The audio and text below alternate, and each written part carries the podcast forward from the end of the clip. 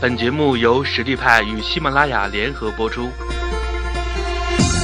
实力派，移动职业技能教育平台，为您提供完整的岗位知识体系与碎片化技能课程，随时随地的解决您工作中的实际问题。微信搜索“实力派”服务号，参与更多的职场直播课程，与老师实时互动答疑。介绍，呃，自我介绍：中国百家姓大姓，张王李赵遍地刘的刘，清晨含苞待露的茉莉花，全名刘小丽。星座双子，聪明多变，喜挑战，多行业经验，可驾驭能力强。属相狗，忠诚为主，不讲条件，能干能吃苦，工作不计回报，深受领导任用，傻人傻。怎么样能从原呃本源上揭开销售的盖子呢？讲技巧。工具方法市面上很多，怎么还有那么多人没打开心结呢？还有微课到底怎么讲能吸引听课呢？突然电视中传来金星的声音，金星秀来了，灵机一动，咱们今天也来一场，说说销售那点事儿。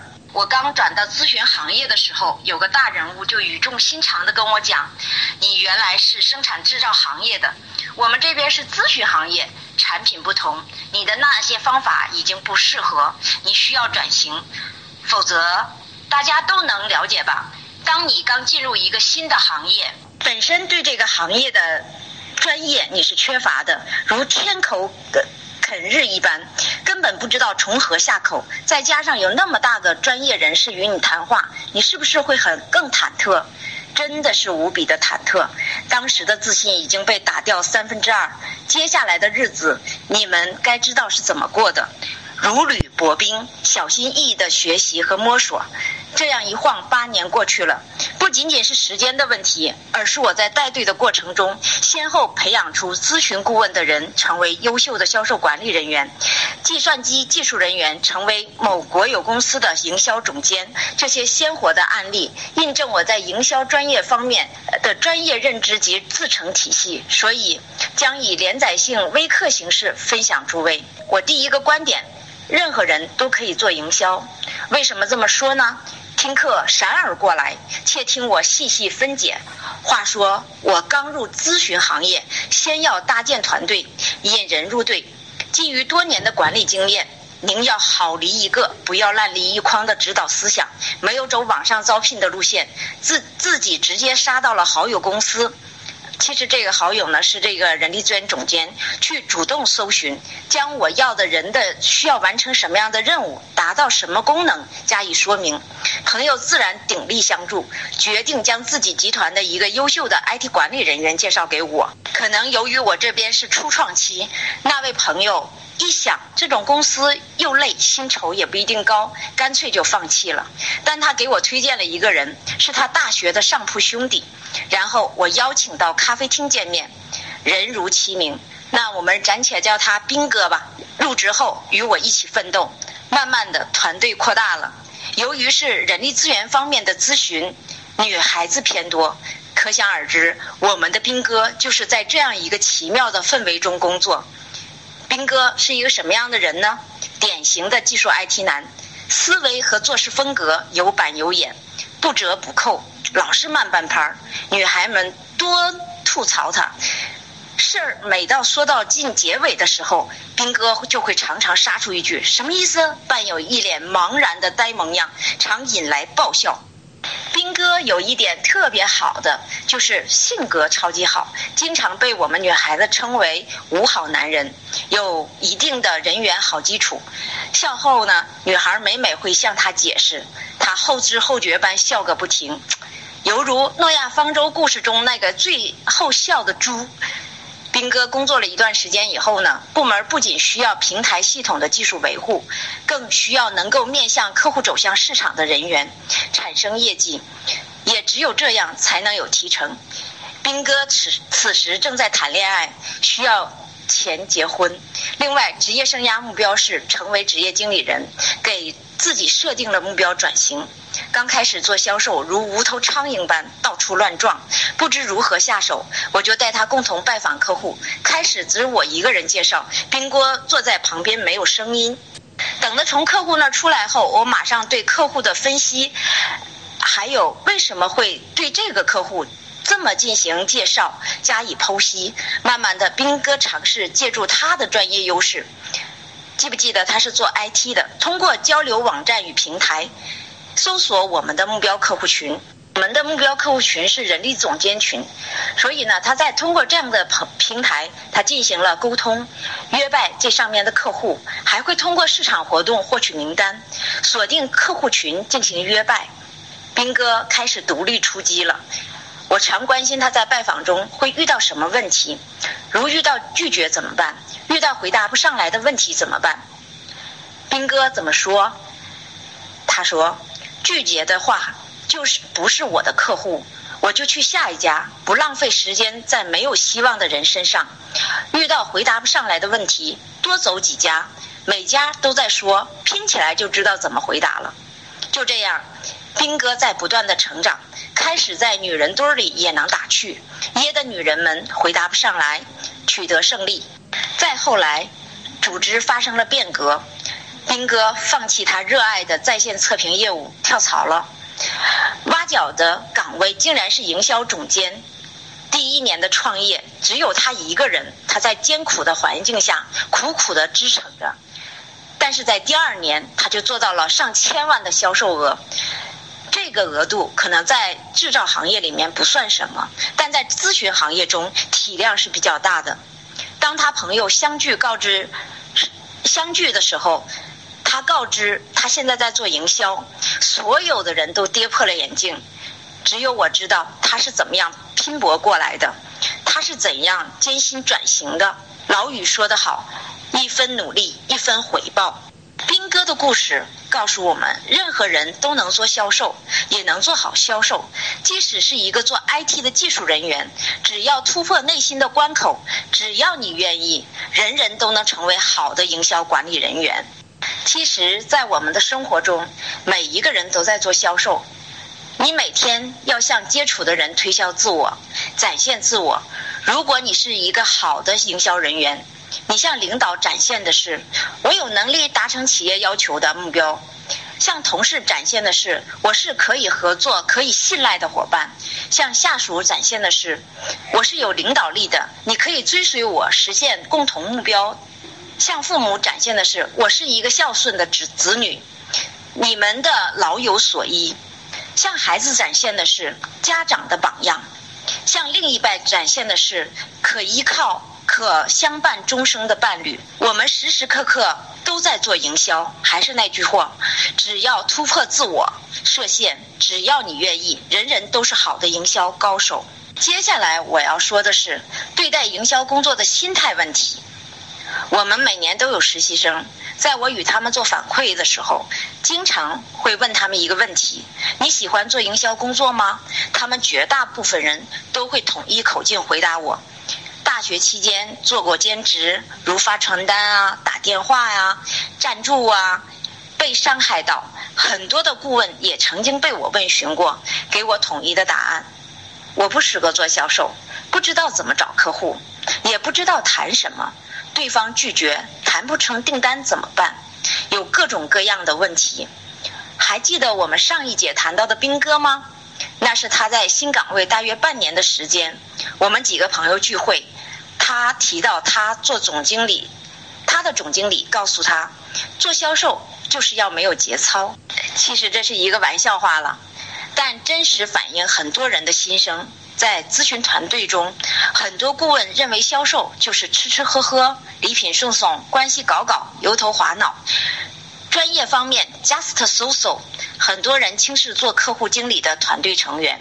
其实啊，很多人做营销工作的心结就在这儿，让人感觉很低端、没有层次、不学无术、油嘴滑舌、求人赏饭吃、挣人家的钱。所以呢，很多时候大家在做这样的一份工作的时候，觉得没有尊严，觉得哎，我这个工作呢是很低人一等的。所以很多人就为了自这样的一种情况，心里设了限。那么我们如何正确认识营销工作呢？营销工作是咱们企业中的属于在战略中啊，它属于是职能战略，是实现总体战略的重头戏。这个工作是最直接、最可衡、可量化、可衡量企业财务状况的指标，它是市场的晴雨表，所有的人都能达到共识，就是每天面对新的挑战。其实这个岗位啊，要求综合能力很高，比如说学习能力、关系建立能力、客户关系维护能力、影响力，还有谈判能力、承受压力的能力。整合资源能力等等，是一个到新城市开创什么都没有，在三年内一定能成为这个地方中产阶级的一个职业。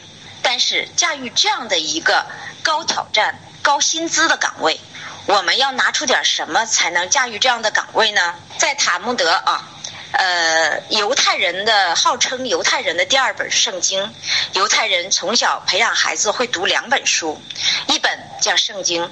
一本是塔木德，犹太人掌握世界财富的百分之八十，这在世界呃人来讲都是公认的。比如说我们知道的索罗斯，美国的石油大王，这些人都是来自于犹太世界，而且他们从小都是受到这两本书的恩惠。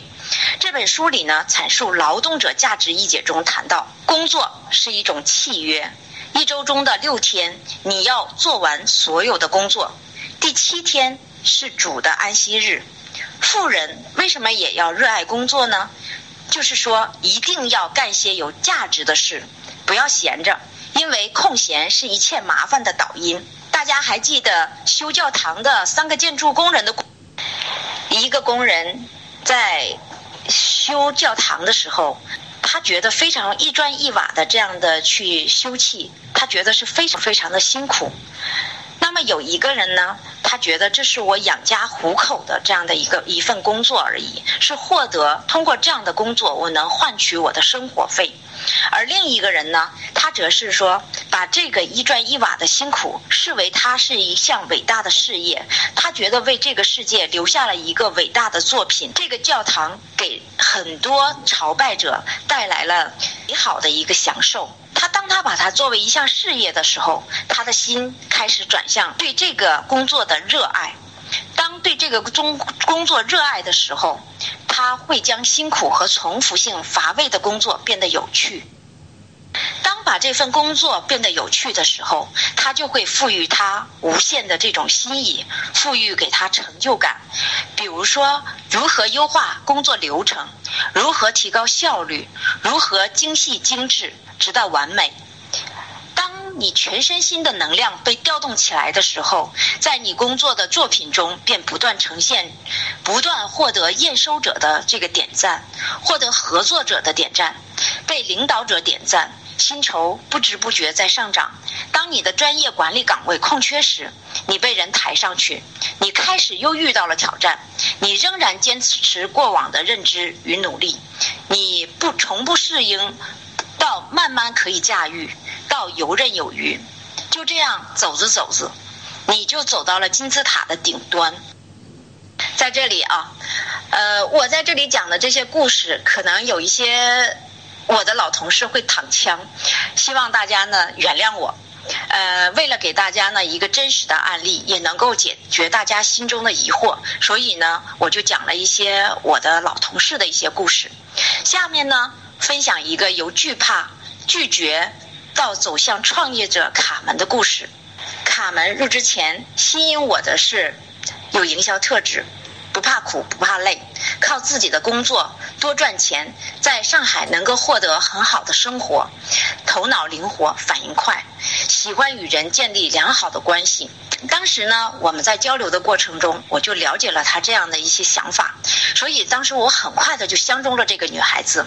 然后呢，我就告诉我的助手，我说你去相关的另一个板块去把她挖过来。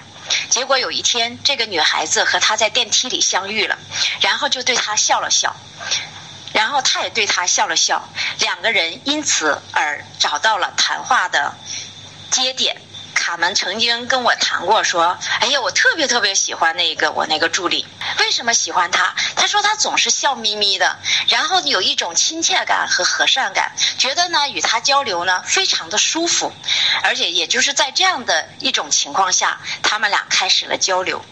我的助手呢，很快的就把他的一些想法和来意向他们做了一些介绍。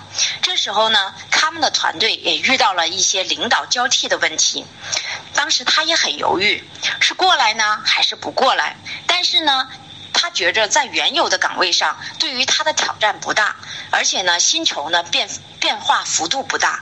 他说：“我不怕累，我只是想在业余的时间多做一些，多成长，增强我的能力，能够。”得到更多的收入，他说这是我愿意的。他说我这么小，这么年轻，我不想待着，我不想在呃重复的这些简单的事情上去浪费时间，是这样的一个契合点。我的助手通过跟他多次的交流，包括他们跟我多次的交流，然后他终于来到了我们的团队。刚进来我们团队的时候，其实我们的团队也很苦，正处在一个创业期。积极的在找到他的自己的一些商业模式和他的创新点，所以呢，我们为了能够有一个好的商业模式，有好的一个创新点，突破咨询行业靠人铺的这样的一个商业模式，扩容能力很弱，我们就找到了一个当时在上海的一个热点。叫教练的项目，这个项目呢是我们亲自跟美国直接做对接找到的，叫职业发展教练的项目。这个项目的老人家呢，他呢在这个美国的职业发展教练的领域里面是头牌。我们当时引进的他引进这个项目的时候呢，呃，当时对方。由于有一些知识产权保护的问题，没有提供给我们很详细的一些材料。然后这个课程到底怎么样，结构是什么的？它要解决一些什么问题？它是通过什么样的工具和方法来解决这些问题？然后它能够提供给价客户的价值是什么？它的所受众，它呃它的群体是什么样的？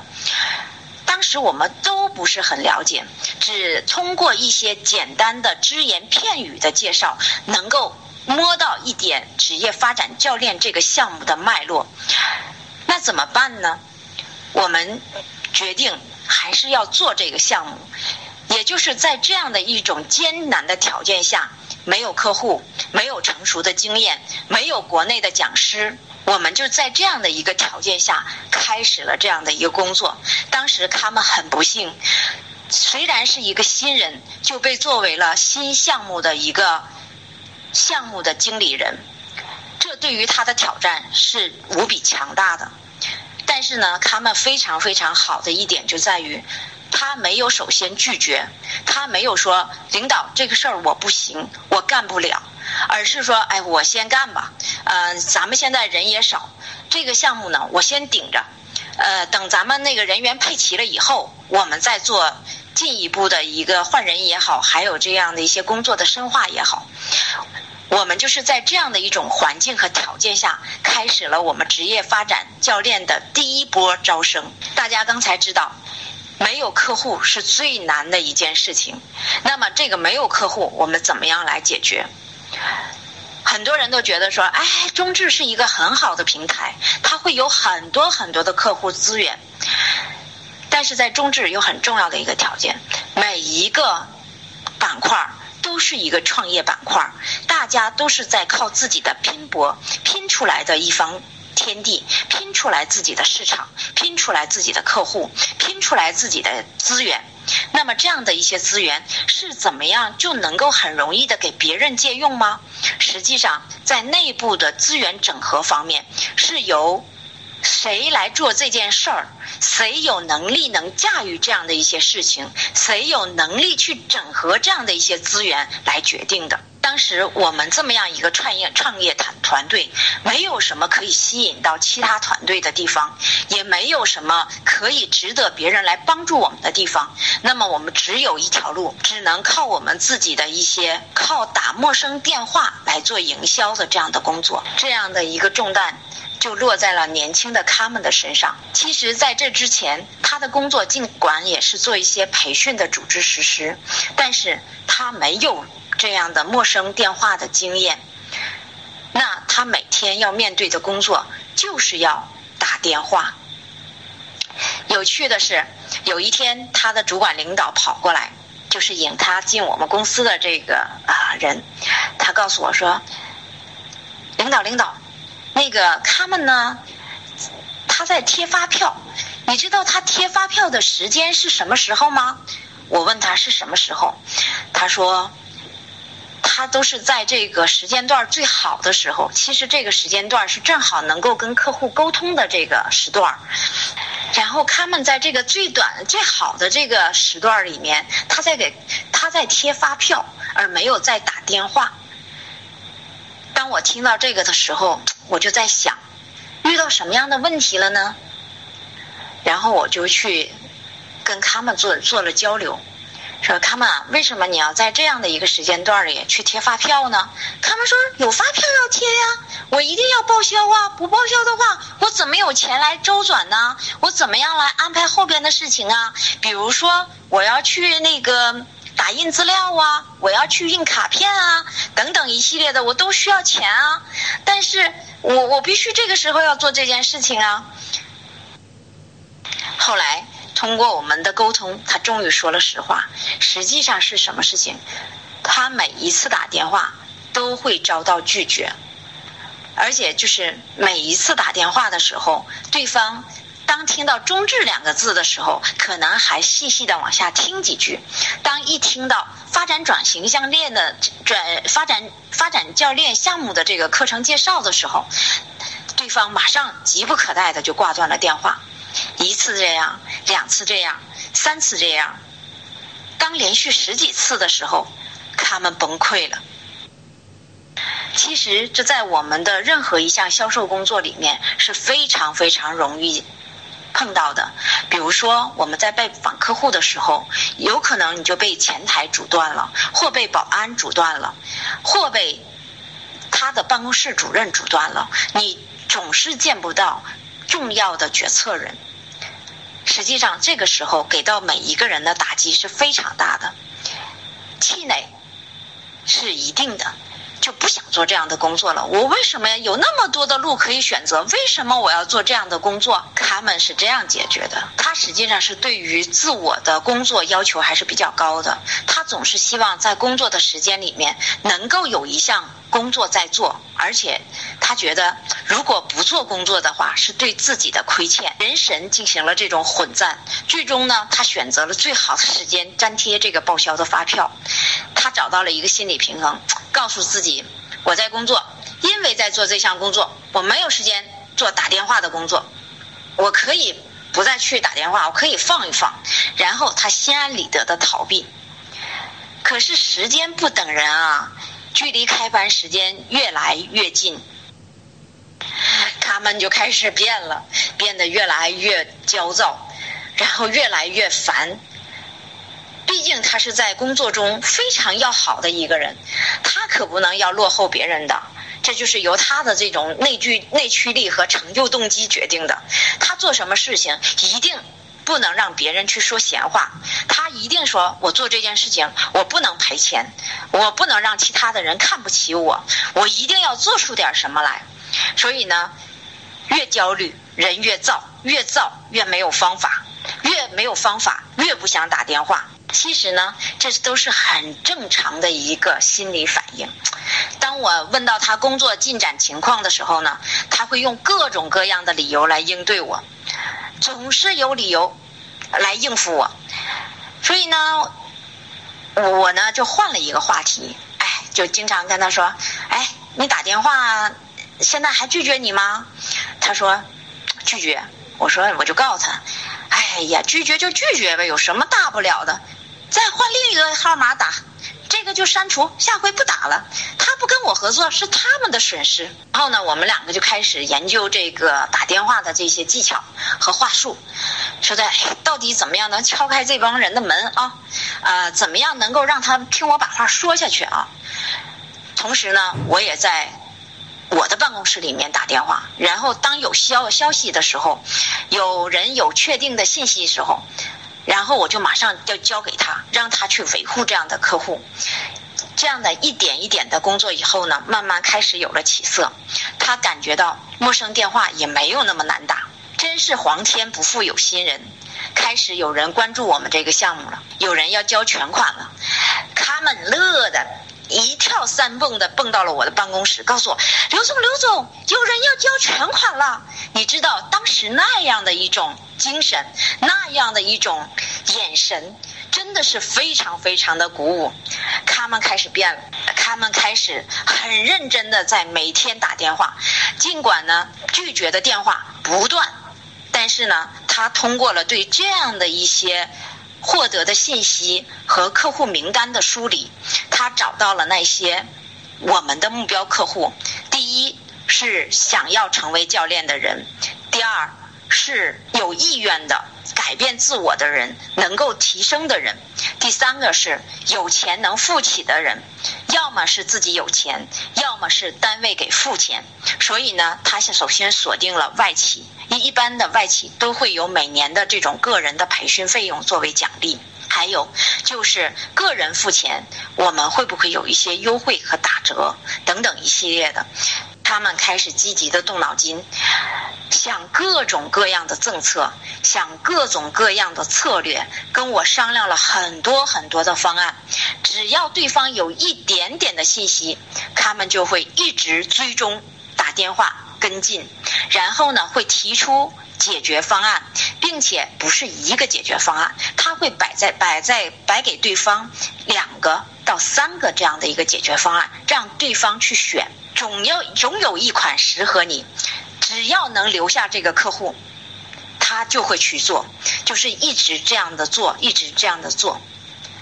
就在这样的坚持下，在我们不具备条件的情况下，作为新引进的项目，每次开开班，他们都没有亏钱过，在营运的过程中运营良好，他们开始变了。他们的客户越来越多，找他的人也越来越多，对他的信任度越来越大，很多人都开始跟他谈判。正是因为我们及时的对客户的需求做出了分析，进行了迅速的反应，并且做出了很多具有吸引力的、灵活性强的这样的一些策略，把所有能够想要。参加这样课程的一些客户都留在了我们的手里，正是因为他这样的不断的努力，开发客户啊，维护客户啊，促成订单呢，他建立了自己的相应的、相应的客户群，他自己也慢慢的由一个销售人员变为了顾问式的销售。销售人员，我们在这里啊，给大家啊深分析一下啊。一般的销售只是基于产品的物理功能去满足客户的这样的需求，做简单的这样的一些销售。那么顾问式销售是实际上是要用他的专业知识和。提供给客户解决方案的形式，帮助客户去解决客户的问题，能够给客户带来增值，这样的顾这样的销售才称其为顾问式销售。当从一个销售人员转变为顾问式销售的时候，它的难度是非常非常大的。那么他们很成功的在这儿从一个销售人员迈向了顾问式销售，也正是他成其为了顾问销售，也从一个客户服务的这么一个角度，转化成了一个真正的能够做销售的优秀的顾问式的人员，也是能够做顾问的解决式方案的人员。他开始在项目中游刃有余了。能够主导顾问去打单。其实啊，我给大家在这里再介绍一下这个顾问团队是一个什么样的特质。顾问是一些具有专业知识、专业技能的这样的一个群体，他们会基于客户的一些需求，帮助客户去厘清需求，并且基于这样的真实的需求去提供有效的解决方案。啊，这个有效是根据顾问的。训练的时间的长短，对客户咨询和提供解决方案的案例的多少，包括这个顾问的能力提升的快慢决定的。所以呢，这些顾问呢，他的是非常非常挑剔的。刚开始呢，我们的顾问团队和营销团队是有根本性的分歧。分歧在哪儿呢？顾问觉得我们的销售人员不懂业务，不懂专业。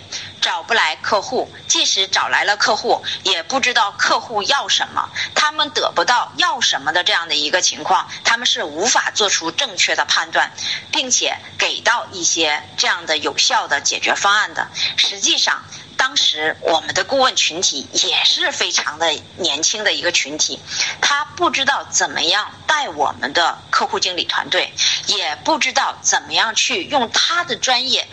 打动和影响我的客户，所以当时大家都处在这样的一种情况下，那么大家更多的情绪是什么？彼此互相不信任，互相指责不专业，互相觉得是由于你的原因丢了我的客户，因为是这样的一个情况，造成了分歧。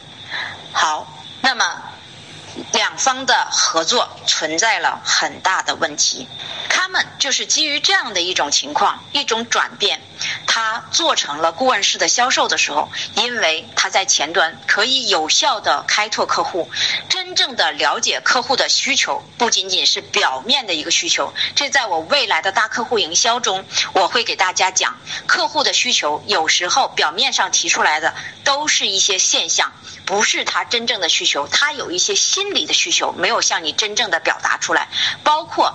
这个企业的高层对于这样的一种需求寄予的希望也没有真正的表达出来，所以当你不能够探查真正的需求的时候，你提供的所有的方案都视为无效。那他们就是在这样的一种情况下，他真正的能够去理解客户的需求，因为他跟客户已经做成了很好的关系，这个关系。是形成了一种信任，他由他的专业，由他的这种营销的这种技能、营销的方式方法，还以及他的综合能力，能够去让客户感受到他的一种专业的体现。还有就是在日常，他对客户给予的那种。人际的敏感性的一些东西，就是及时的发现客户他到底有哪些变化，他到底有一些什么样的真正的想法。那么在这个项目里面，他寄予了什么样的希望？包括他的领导在这个项目里面寄予了什么样的希望？综合这样的一些因素在里面，他真正的能够去。带着顾问，通过他对顾问的了解以及顾问的访谈式的了解，把整个的客户的需求从表象转为机理。真正的抓住顾问，呃，真正的抓住了客户的这种需求的核心，然后他会跟顾问一起回到公司进行研讨，然后提出他的认知，他的一些建议，给到顾问在做方案时候更大的这样的一些支持和支持点。方案的解决可以给客户带来的价值是什么？当他层层的帮助客户做分析和解说的时候，就能够深深的打动客户。再加上客户对他的这种信赖感，想想客户能不在他手里买单吗？他们在这个过程里面，他是一个谈判的高手。他高手在哪里？他知道什么项目上可以获得撇纸战略，什么项目上他可能我威力。就走掉了。什么时候我跟我的竞争对手去拼价格，赢得客户对我们的这样的一个认知和体验，让我们能够深入到客户团队中去，能够认识更多的领域的人，能够认识更多的领导级的人物，能够认识更多的决策级的人物，能够认识更多更宽泛的获得我们信息的这样的一些人，然后。他能够去深挖到更多的订单，他还有更强的一面，就是不仅能够从分析开拓客户啊开始，到带着顾问去打单，带着客户去应单，然后到整个的有效的解决方案出台，并且他会亲自带队去实施这样的一些项目。实际上，这在我们的这个咨询行业里面，很少有人能达到这样的一个程程度，都是做到了这种高层管理者和资深顾问以后，才差不多能做到这样的一个程度。最后呢，他在自己的这个职业生涯中，大胆的自荐带领一个行业中心，这是一个非常非常大的一个转折，是从一个顾问式销售转化成一个管理者这样的一个角色，并且是管理者加经营者的这样的一个角色，重大的这个挑战又在了他的面前。通过我们工作中的这种开拓客户啊，建立联系，影响客户中，不断补足自己的专业，成为专业方面的佼佼者。大家啊，在做销售的时候，永远记住，专业是你的第一生命。你只有在专业上能够补足，一定要能够准确的掌握自己的产品和服务，你才能够去服务好你的客户。那么。正是因为他在专业上能够补足，成为我们公司内部的这样的一个合作的这样的总导演。其实啊，销售就是一个总导演，所有的人事物啊，都是在你的整合资源的范围里面。重要的是你怎么样去驾驭，怎么样去整合，怎么样运用这些整合来的资源，满足客户的不同需求，提升客户的依赖度。他们就是正是做到了这样的一点，他的这种认可度越来越高，不仅成为我们的金牌营销者，在自荐当行业中心老大时，很快就被我们各级领导批准，为他的创业打下了良好的基础。我们经常开玩笑说啊，当你面对困难的时候，伸头也是一刀，缩头也是一刀。如果伸头没有挨刀，那么我们就获得了成功。如果你连头都没伸，就闷死在壳里，是不是很冤枉？人生本来老天造人就是让我们受苦的，没有天下没有免费的午餐，体验一切才是完美的人生。面对恐惧、愤怒、嫉妒等不良情绪，有三样东西啊。呃，我告诉大家是可以恢复我们良好的这个精神状态的。美妙的音乐啊，美妙的声音啊，这里包括了音乐、景色和气味儿。喜欢运动的人也可以出去运动，一身臭汗下来，酸性有害物质排出，肾上腺上升，你会充满无限的动能与信心。上面呢，我们谈到了良好心态的建立，下面我们再谈谈自信从哪里来。微信搜索“实力派服务号”，参与更多的职场直播课程，与老师实时互动答疑。